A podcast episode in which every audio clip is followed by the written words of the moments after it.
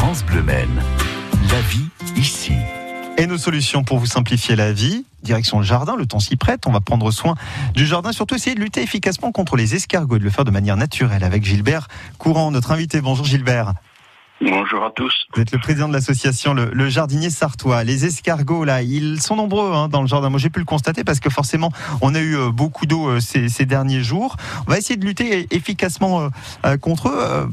Qui conseille peut-être Est-ce que la première solution pour, pour éviter les escargots d'entrer dans le jardin, c'est peut-être d'adapter la végétation? Alors il y a tout un ensemble de mesures à prendre. C'est vrai que la végétation euh, est importante. Si le jardin est bordé par du gazon en particulier, euh, c'est un vrai refuge à escargots et, à limaces. Il faut pas les oublier non plus.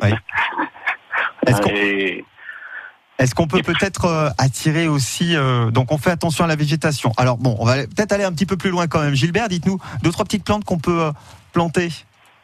Alors, il y a tout un ensemble de mesures. les, plus efficaces, euh, il n'y en a pas vraiment, puisque, euh, on n'a plus de produits anti-limaces vraiment efficaces. Hein. Mais bon, il y a quand même des mesures qu'on peut prendre. Alors, dites-nous.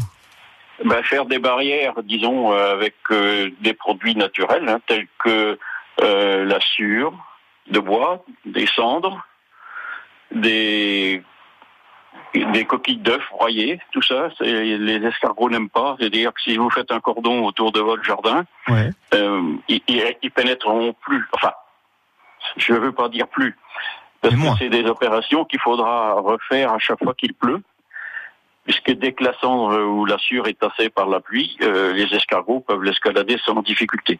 Est-ce que l'une des solutions, euh, euh, Gilbert, c'est peut-être aussi d'attirer les ennemis, on va dire, naturels, peut-être des animaux qui peuvent hop, les chasser, ces, ces escargots? Ah ben il y a des ennemis naturels, en particulier il y a de nombreux oiseaux qui mangent les escargots.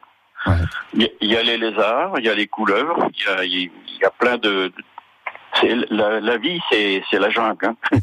Est-ce qu'on peut fabriquer je sais, Alors là, je vous pose la question, je ne sais pas si ça existe, si on peut le faire soi-même. Je sais pas, un piège à escargot, ça existe, ça? Alors, ça existe, euh, dans le commerce, ça existe, oui, oui bien sûr.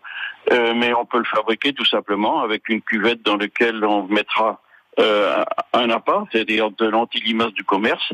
Et si on veut pas les faire mourir, il suffit de grillager ce piège et surtout de bien le couvrir pour éviter que la pluie ne dilue tout ça. Ben voilà. Et puis alors, et puis tous les matins, ben, il suffit de les récolter. Et puis, si, on est amateur, on peut même les manger. Oui, oui, c'est vrai. Oui, oui. Avec une bonne farce, c'est pas mauvais non plus. Absolument. Voilà. Des solutions simples et surtout naturelles pour venir à bout des escargots, parce qu'on les aime, mais bon, il faut des petits dégâts dans le jardin quand même. Merci Gilbert Courant, vous êtes le président de l'association Le Jardinier Sartois. À bientôt sur France Bleu Maine. L'info arrive dans 30 petites secondes.